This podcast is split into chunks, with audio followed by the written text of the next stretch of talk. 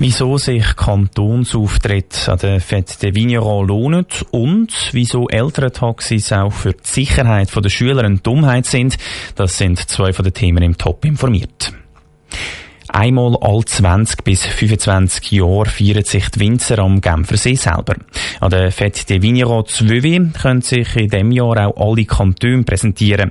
Jeder Kanton bekommt einen Tag Zeit, um sich von seiner besten Seite zu präsentieren.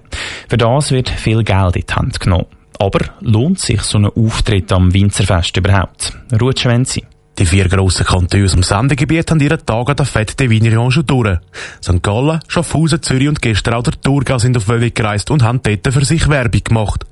Das Fazit nach dem Tag war bei allen Kantonen positiv. Gewesen. Dabei sei alles, meinen die Regierungspräsidenten von der Kantone Thurgau, Schaffhausen und Zürich. Es geht immer darum, bei so Anlässen, dass man mitmacht, dass man dabei ist und dass man durch das in die Vergessenheit gerät. Ich glaube, das Wichtigste ist, dass wir uns auch als herzlicher Kanton so vielseitigen Kanton vertreten. Wenn wir jetzt mal Kantonstag machen dass auch die Schweiz sich näher kommt, dann ist es schon ganz wichtig, dass man mitmacht. Aber Kantone hoffen sich auch, dass die Westschweizer dann einmal zu ihnen auf Besuch kommen also dass der Tourismus davon profitieren kann. Der Marketing-Experte widerspricht dem aber und sagt, für den Tourismus breche der Auftritt am Winzerfest ziemlich sicher nichts.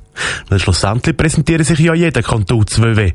Und gleich ist der Thomas Vogler der Meinung, dass es durch die Besuche gegenseitige Wertschätzung gebe. Es ist sehr sinnvoll, weil es eine Möglichkeit ist, innerhalb von der Schweiz vor allem auch den Röstigraben zu überwinden, beispielsweise als Deutschschweizer Kanton, sich auf eine sehr sympathische Art und Weise zu profilieren. Und darum sagen auch die Beträge, die Kantone für ihren Tag gezahlt haben, gerechtfertigt.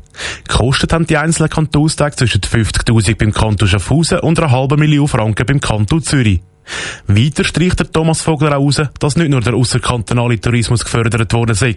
Das will auch die mitgereiste Bevölkerung vielleicht der eigene Kanton wieder neu entdeckt hat. Es ist tatsächlich eine Möglichkeit, dass man den eigenen Kanton wieder einmal auch erlebt quasi und sich wieder einmal bewusst wird und das durchaus im positiven Sinn, dass da auch eine gewisse emotionale Beziehung eigentlich besteht zu dort, wo man selber wohnt und lebt der Marketing-Experte Thomas Vogler im Beitrag vom Rutschmenzi.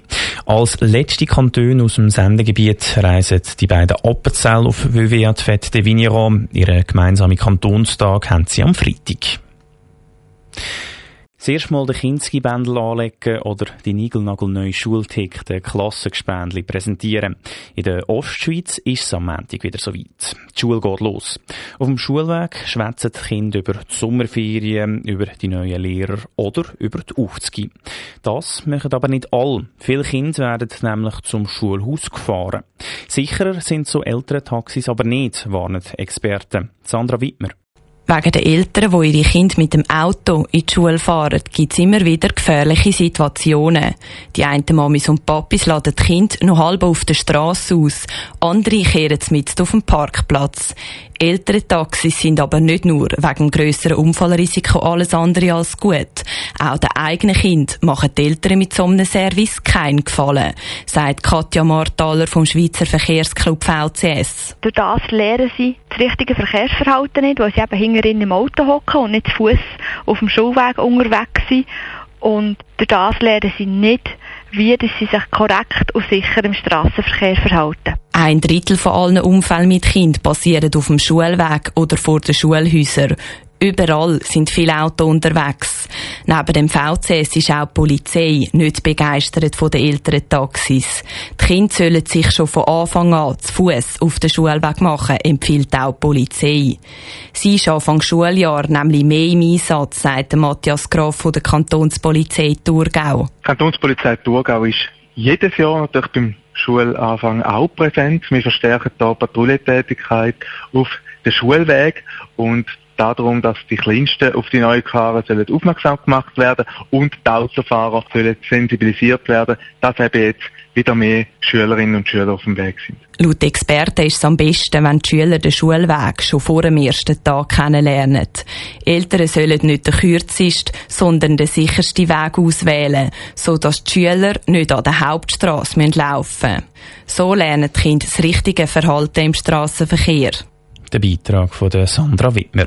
Auf toponline.ch gibt es noch mehr Tipps, wie die Schüler sicher zu Fuß am Ziel ankommen. Es ist ein riesiger Trend im Moment. Stand-up-Paddler haben spätestens seit dem Sommer die Seen und die Flüsse in der Schweiz erobert. Stand-up-Paddeln ist gesund. Muskeln und Gleichgewicht werden trainiert. Aber, was viele nicht wissen, die Rennsportart ist auch gefährlich. Der Unfallversicherer Suva verzeichnet immer mehr Unfälle beim Stand-up-Paddeln. Die Zahl der Unfälle hat in den letzten vier Jahren um etwa 50 Prozent zugenommen, sagt Natascha Obermeier von der Suva. Das sind Stolper, Sturzunfälle auf diesen Board aus dem Gleichgewicht kommen, wo man halt irgendwo anschürft, am Board selber oder nachher am Grund vom Boden, je nachdem. Die meisten Stand-Up-Paddler mieten ihre Ausrüstung bei einem der vielen Anbieter. Dass die Anbieter ihre Kunden schlecht beraten, glaubt Natascha Obermeier aber nicht. Ich glaube, das wäre jetzt die falsche Schlussfolgerung. Die meisten Anbieter haben in ihrem Angebot eine Einführung zur Verwendung von Material.